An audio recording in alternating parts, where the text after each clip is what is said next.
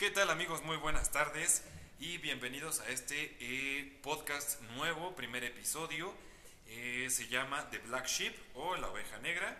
Y pues bueno, en este podcast vamos a estar hablando sobre películas, sus personajes principales y pues vamos a tratar de estarlos como desmenuzando para eh, analizarlos un poquito más a fondo, platicar sobre sus comportamientos, sentimientos, actitudes, etcétera y pues tratar de llevarlos como a nuestra, a nuestra vida cotidiana, ¿no? A lo que nosotros vivimos todos los días. Eh, estoy compartiendo aquí el micrófono, mi nombre es Ricardo Moreno y lo comparto con mi hermano Sergio. Sergio, ¿qué tal? ¿Cómo estás? ¿Qué onda amigos? Oigan, pues un gustazo poder estar en este primer episodio.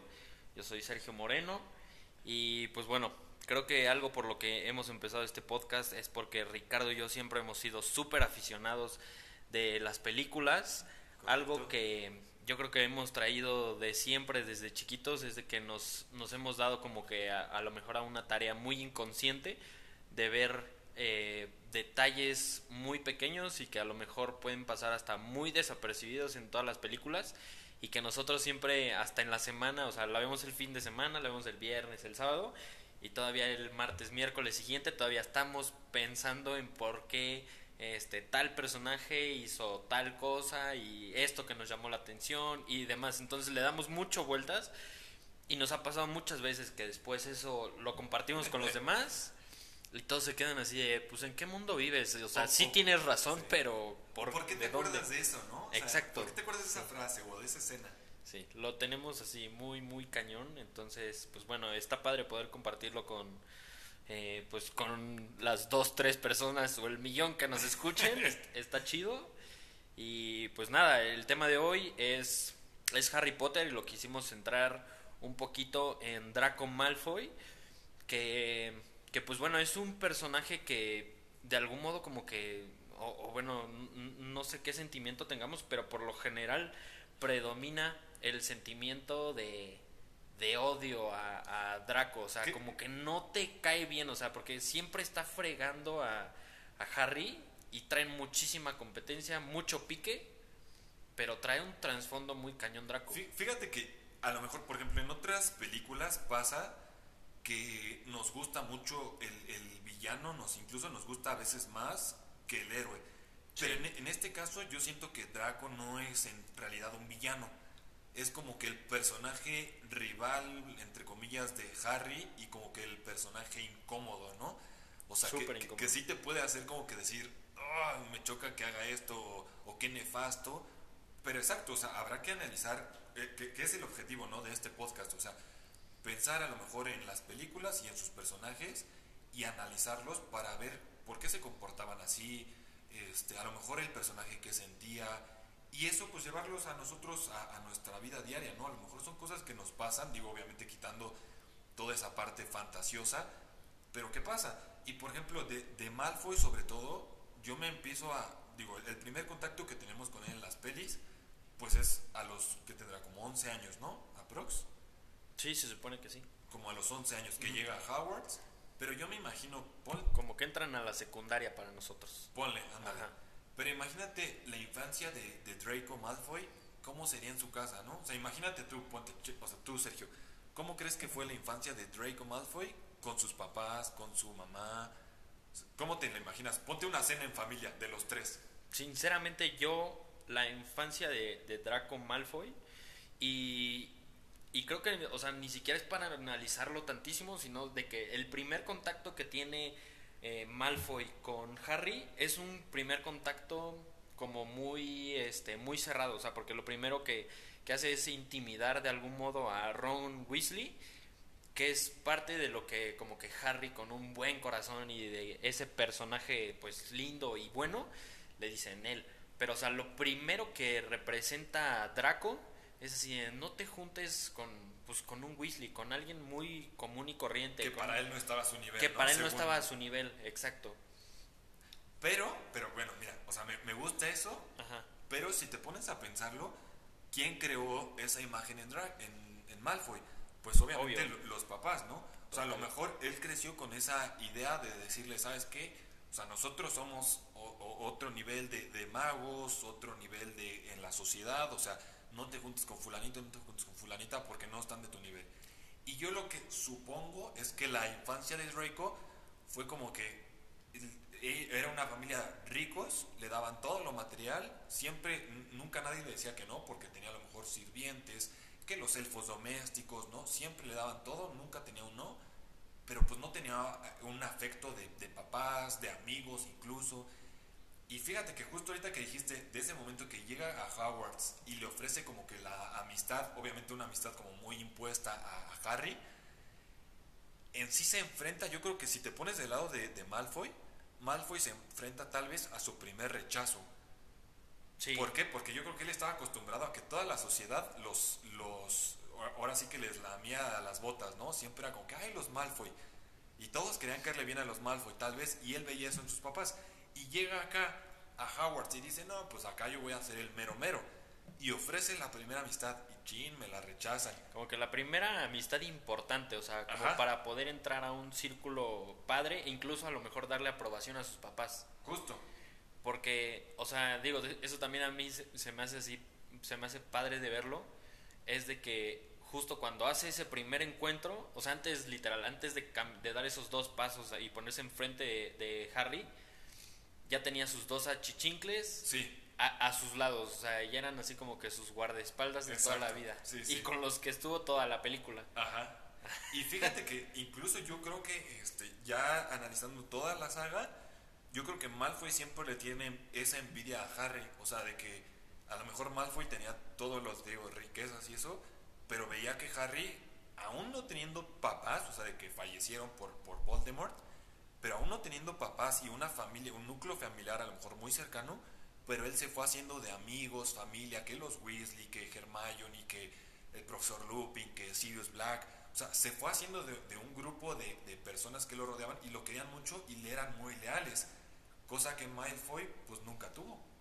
O sea, sus dos amigos eran como tú dijiste ahorita, sus achichincles, sus guaruras ahí, pero no era como que le fueran muy leales o que dijeran, ay, sí, amiguísimo del alma. No, o ponte que si tenían lealtad hacia él, era más por, por miedo y a lo mejor por el estatus que los otros también traían así, oye, pues júntate con Malfoy porque pues son buenos amigos de la familia, lo que sea, pero no era algo, no era algo honesto, no era algo como que, pues sí, o sea, como que valiera mucho la pena o que se sintiera sincero, ¿no?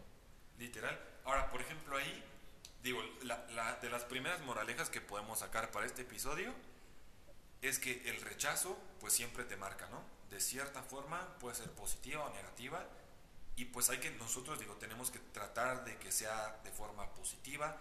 Hay veces que la sociedad nos rechaza, yo creo que sobre todo en esa etapa de, de secundaria, prepa, luego los chavitos son bien mala onda, la verdad. O sea, y te pueden hacer bullying por cualquier diferencia que tú traigas. Puede ser algo común.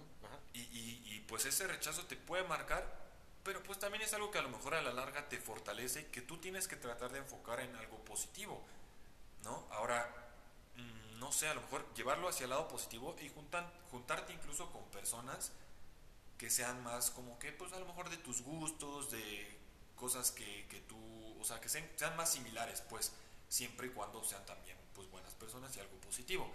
Porque ahí, por ejemplo, el, el miedo de, Draco a que fuera rechazado por su padre, que era yo creo que la figura para él más importante, pues en realidad, si te pones a pensarlo, hubiera sido bueno que el papá lo hubiera rechazado porque a lo mejor Draco se hubiera enfocado en un mejor camino. Pero como Draco no quería ese rechazo, pues siempre se, se desvió por un camino ya medio, así que con el señor tenebroso, ¿no? Y pues no era el, el camino ideal. Pero bueno, como estaba muy chiquito, pues también era a lo mejor un poco complicado de, de ver. Y, y, ya después, este, pues digo, Draco va creciendo, yo creo que le tiene un poco de envidia a Harry y pues ahí viene la otra moraleja, que a lo mejor hay veces como padres, pues les tratas de dar mucho cosas materiales a los hijos y sí está bien, pero por ejemplo a Malfoy yo creo que siempre le faltó eso, cosa que Harry, por ejemplo, simplemente con la familia Weasley, tuvo al por mayor. Exacto. ¿no? O sea, siempre estaban ahí, que, que la señora Weasley le mandaba su suétercito con la, la H bordada y pues digo, eso era mucho más que Exacto, o sea, Y, eran pequeños detalles.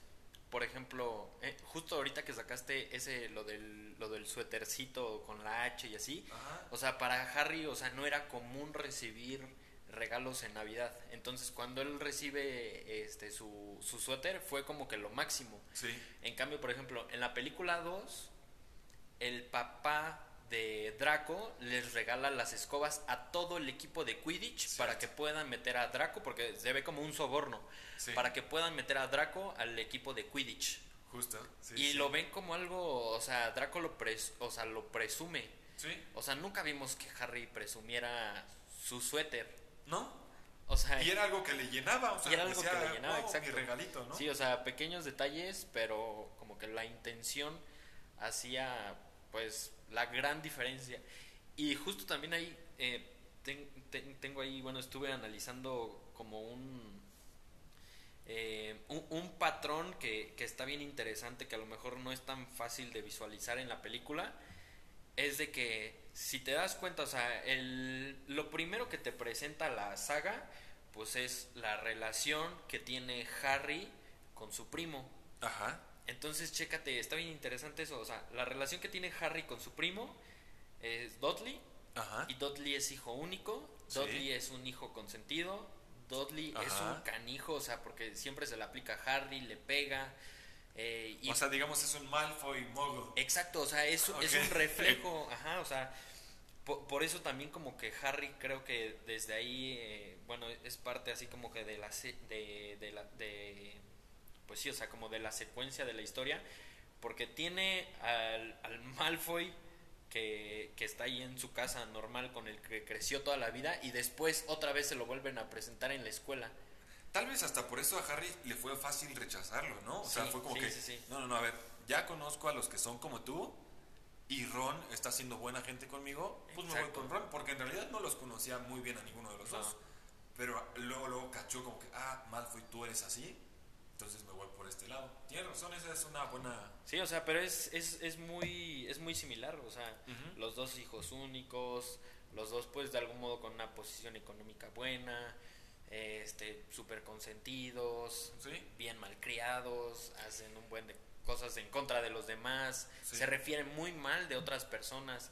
Entonces, pues obviamente eso fue algo de lo que Harry cuando sale de su casa que, que se va con Hagrid, o sea, yo creo que fue algo con lo que quiso romper para, para entrar a Hogwarts. Sí, como que no juzgar también a los demás, no creerme yo superior, aun cuando Harry a lo mejor se pudo haber crecido mucho porque pues él era el elegido. Pero Sí. co- como él siempre fue fue menospreciado por los tíos, pues tal vez siempre pudo ver ese ese como que perfil de lejos, o sea, decir, yo no voy a ser como Dudley, que me creo mucho mejor que todos y que soy aquí el consentidísimo. Y ya después tiene razón, se le presenta Malfoy y dice, pues es que este es el mismo perfil, nada más más flaquito, ¿verdad? Pero, pero, pero digo, pues es igual, o sea, Sí. la actitud con la que se viene a presentar conmigo es igualita. Y eso es cierto.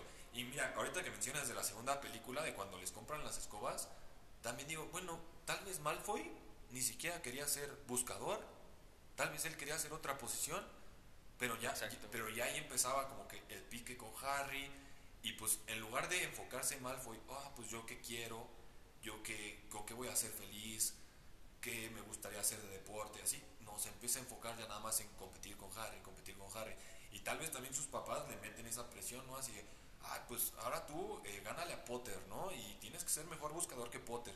Y te tal vez Malfoy tal vez ni siquiera le gustaba jugar Quidditch. Exacto. O si sí, pues tal vez quería ser como Ron, ¿no? De portero o, o golpeador, no sé, o sea, otra posición, quién sabe. Pero ya ahí se empieza a ver muy influenciado por, por el papá, el papá, el papá, el papá.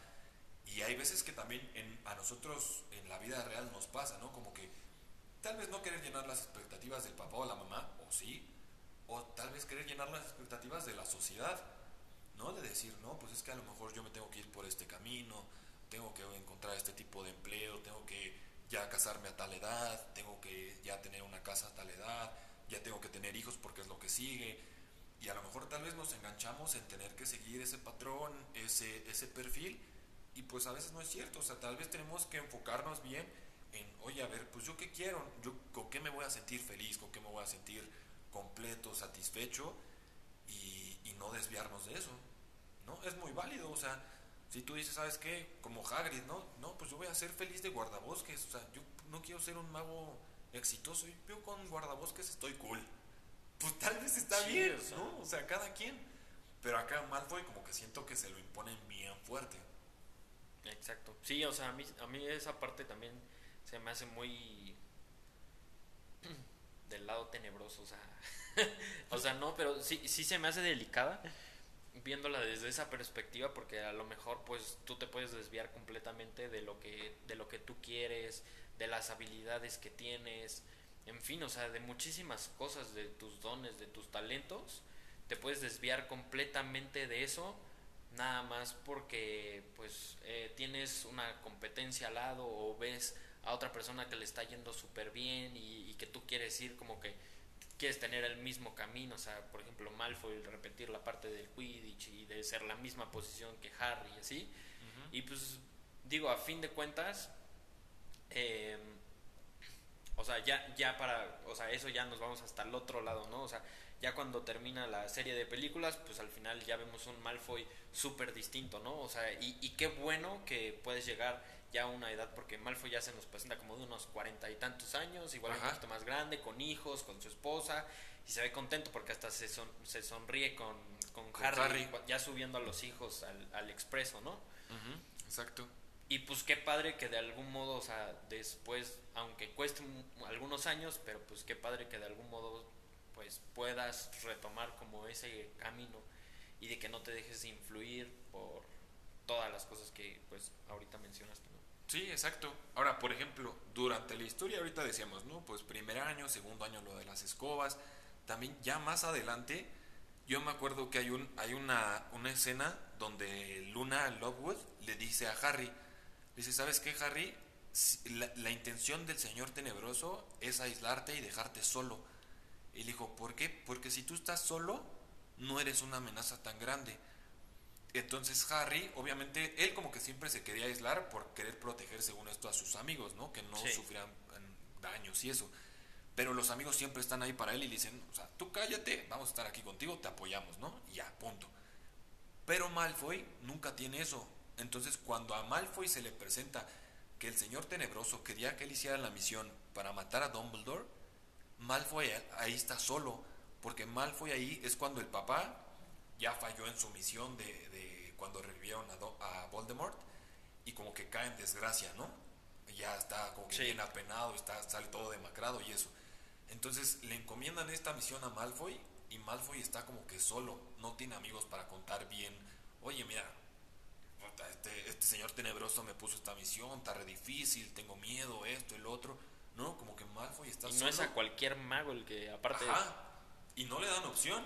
Le dicen, o te lo echas o tú vales, ¿no? Aquí ya se acaba tu participación en la saga. Entonces, como que él está solo, y yo creo que eso también es otra reflexión bien importante. O sea, más allá de lo que estemos haciendo, trabajo, profesión, este, hobby, a qué nos dediquemos, quién seamos o no, pero es bien importante, pues sí estar rodeado de, de tus personas, eh, tu familia, digo, si de tu familia faltan ciertas personas, pues amigos, digo, la vida te va poniendo personas y te va quitando personas también, pero yo creo que siempre es bien importante mantener a la gente que más quieres lo más cerca posible y, y platicar con ellos, o sea, bien está dicho, ¿no? Este, el que no habla, Dios no lo oye. Entonces, si yo me siento triste, si me siento angustiado, si me siento deprimido, estresado, pues acércate a alguien. O sea, literal, acerca y oye, necesito que por cinco minutos me escuches y ya. Tal vez hasta puedas decir, no me des ningún consejo, nada más quiero que me escuches. Y yo creo que eso te va a alivianar bastante, sea lo que sea que traigas.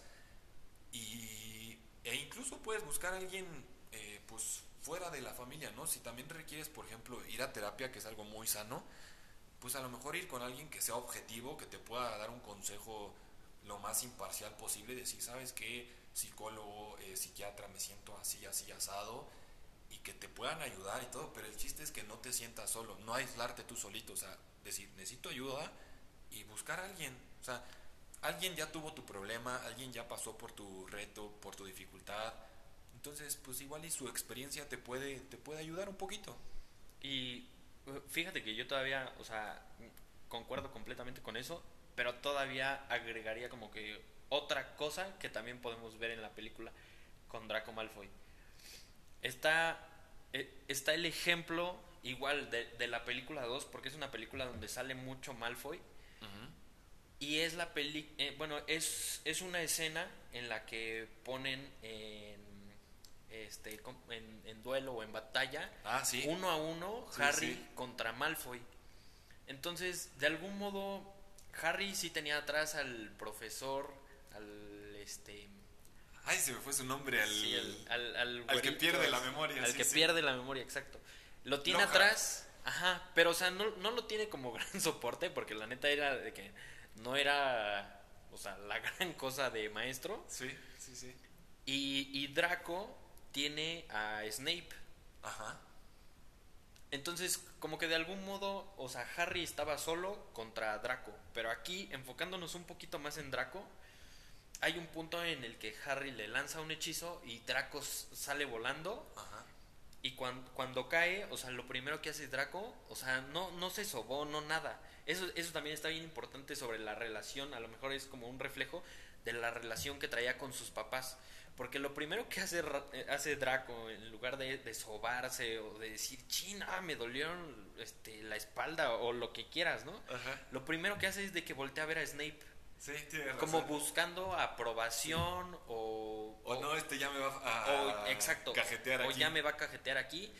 Y esa es la parte que, como que te digo, o sea, creo que es también importante considerar y aplicar en la vida de que de las personas con las que te rodees, pero también eh, como que ser un poquito reflexivo en ese aspecto, porque Snape lo que hace, no, no le pregunta si eh, estás bien o no le echa porras así, no, párate, tú puedes, échale ganas, o sea, No. y sigue el duelo, no, o sea, lo agarra del cuello y levántate y no me importa, o sea, pero a Snape también le interesaba ver derrotado a Harry.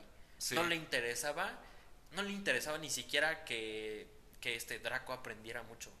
¿Estás de acuerdo? No, o sea, no, lo paró no, así de, realidad párate y, Sí. y ve a darle todo lo que tienes y ve eso a dar a, a Harry. Y yo creo que el papá de uh, Lucio- Lucius Malfoy era igual.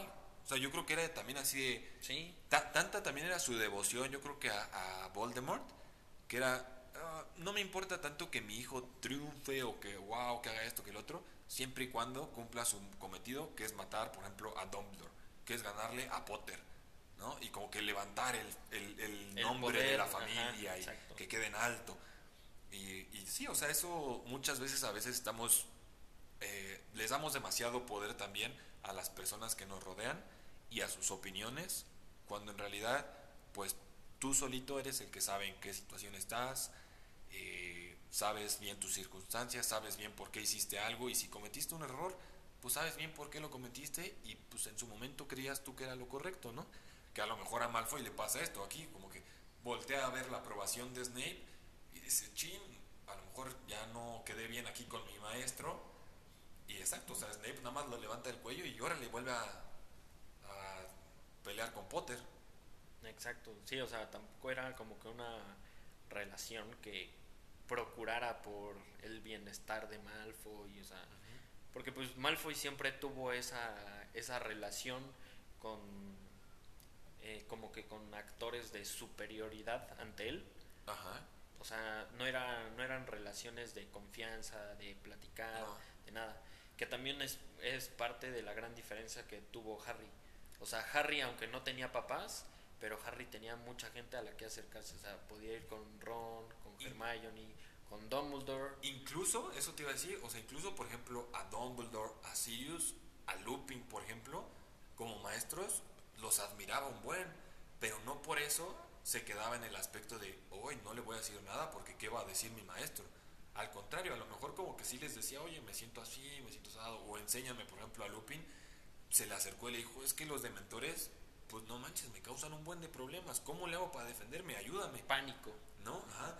A lo mejor esa confianza Malfoy no la hubiera tenido, por ejemplo, con Snape.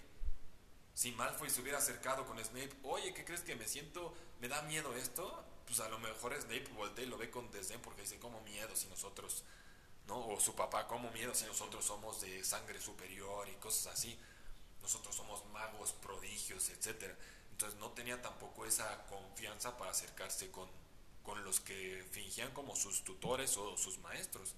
E incluso, por ejemplo, la imagen de, de su padre se le cae de un día a otro.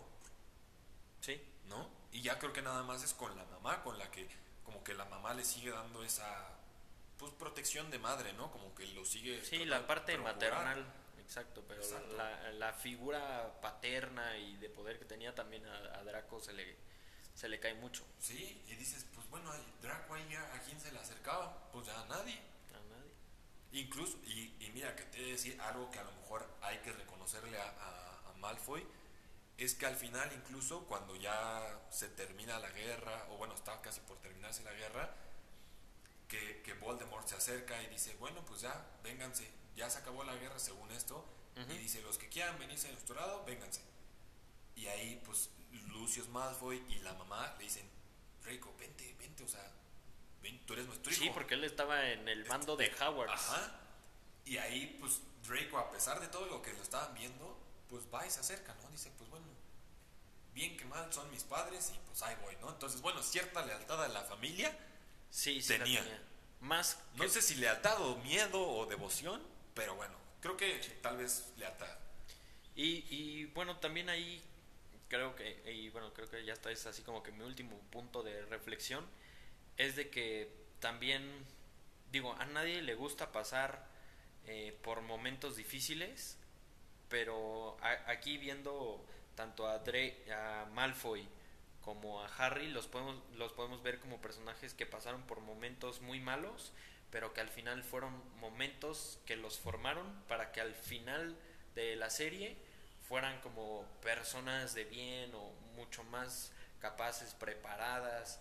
Eh, por Claro. ejemplo, pues ya al final Harry pues ya como que desarrolla su carrera también profesional, tiene su familia, o sea, y después de tantas cosas tan malas que les pasaron, o sea, de que año tras año, pues obviamente es una película, pero, o sea, año tras año pues iba pasando cosas malas y al final se ve pues eh, con, con una muy buena familia y pues termina la película eh, como casualmente así del el Happy Ever After. Y tambi- pero también fue Malfoy. O sea, e- sí. eso es algo eso es algo bueno, o sea, que que Malfoy como tal nunca fue un super enemigo o no fue el enemigo principal de, de la película y de Harry Potter. Digamos solo un adversario de Harry. El ¿no? adversario incómodo, Ajá. muy competitivo y, y lo que quieras. Pero, o sea, después también eh, de, de todos sus procesos, de que fue malo, de que hizo muchas cosas eh, mal, eh, de que fue muy competitivo, de cómo se portó con los demás, racista incluso, al final lo podemos ver con un cambio pues sustancial y de que a fin de cuentas pues el proceso que, que, que pasó de algún modo también le sirvió, lo formó y terminó también bien, o sea, con, con una buena familia, eh, también tenía su, su carrera ya como profesionalmente hablando, aunque venía de una familia pues adinerada y demás, pero, pero como que se sale de ese camino y, y empieza por otro muy distinto a, a escribir. Tal vez, digo, eso ya no viene en las películas, pero tal vez a escribir una, una nueva historia de los Malfoy. Sí, Que a lo mejor los. Malfoy ya no, tie- ya no son, o sea, precisamente malos y todos van a Slytherin. O sea, sino de que a lo mejor en generaciones futuras ya hasta los hijos de Malfoy, quién sabe, ¿no? Sean Gryffindor, ¿no? Igual y pueden ser Gryffindor. Pues tal vez co- co- Exacto. como le pasa a Harry con su hijo, ¿no? Que al final le dice, el hijo ya ves que tenía también como que miedito de entrar a Slytherin. El mismo issue. Y le dijo, bueno, pues si entras a Slytherin habrán ganado un gran mago. Tal vez a Malfoy le pasa igual. Oye, Exacto. ¿sabes qué, hijo? Pues si tú entras a Gryffindor, pues también qué bueno y no va a pasar nada. Y tienes mucha razón también ya a lo mejor para cerrar este capítulo. No hubiera habido Harry sin Malfoy, ni tampoco hubiera habido Malfoy sin Harry. O sea, se necesitaban el uno al otro. Y en la vida cotidiana también hay veces que nos pasa, que hay veces que nos centramos mucho en competir también con alguien y lo vemos como algo malo, pero no, hay veces que los la competencia saca lo mejor de nosotros y, y pues es parte de la vida. O sea, es yo creo que es mejor todavía concentrarnos nada más en nosotros y en nuestro camino y en nuestros retos y todo, pero luego hay personas con quien puede ser un poco competitivo, pero no verlo malo, o sea, no verlo como mi enemigo. No, o sea, es mi competencia, pero es, digo, en el deporte, por ejemplo, ahorita lo vemos muy seguido, hay muchos deportistas que compiten entre ellos y son amigos ya, o sea, termina el juego, se dan la manita y salen y se echan su carnita asada. Y pues eso está bien, o sea, es, eso es una competencia sana y es lo que tal vez deberíamos buscar y es lo que ya después, suponiendo tal vez Malfoy y Harry lo hayan llegado a lograr ya una vez adultos. Y, pues sí, yo creo que este fue un primer muy buen análisis para, para nuestro primer episodio, este primer podcast de, de Black Sheep, la oveja negra. Entonces, pues bueno, por mi parte eso sería todo. Muchas gracias por escucharnos y espero que les haya gustado y que nos sigan en estas transmisiones. Eh, por mi parte sería todo y nos vemos la siguiente semana. Chequito, un gustazo empezar este nuevo proyecto y espero que tú también lo hayas disfrutado, así como yo lo disfruté. Un gustazo, la verdad es que siempre analizar, eh, como lo hemos hecho toda la vida, o sea, estas pláticas literal, Ricardo y yo las hemos tenido con dos cervezas o tal vez un poquito más. Pero bueno, poder compartirlo también con los demás y hacer alguna reflexión, pues tal vez un poquito más a fondo y que, si esto le, le, puede llegar a alguien y puede servir en algo, pues para nosotros es un gustazo y además pues nos encanta hacerlo. Y pues nada, nos vemos en el siguiente episodio. Listo, gracias, adiós.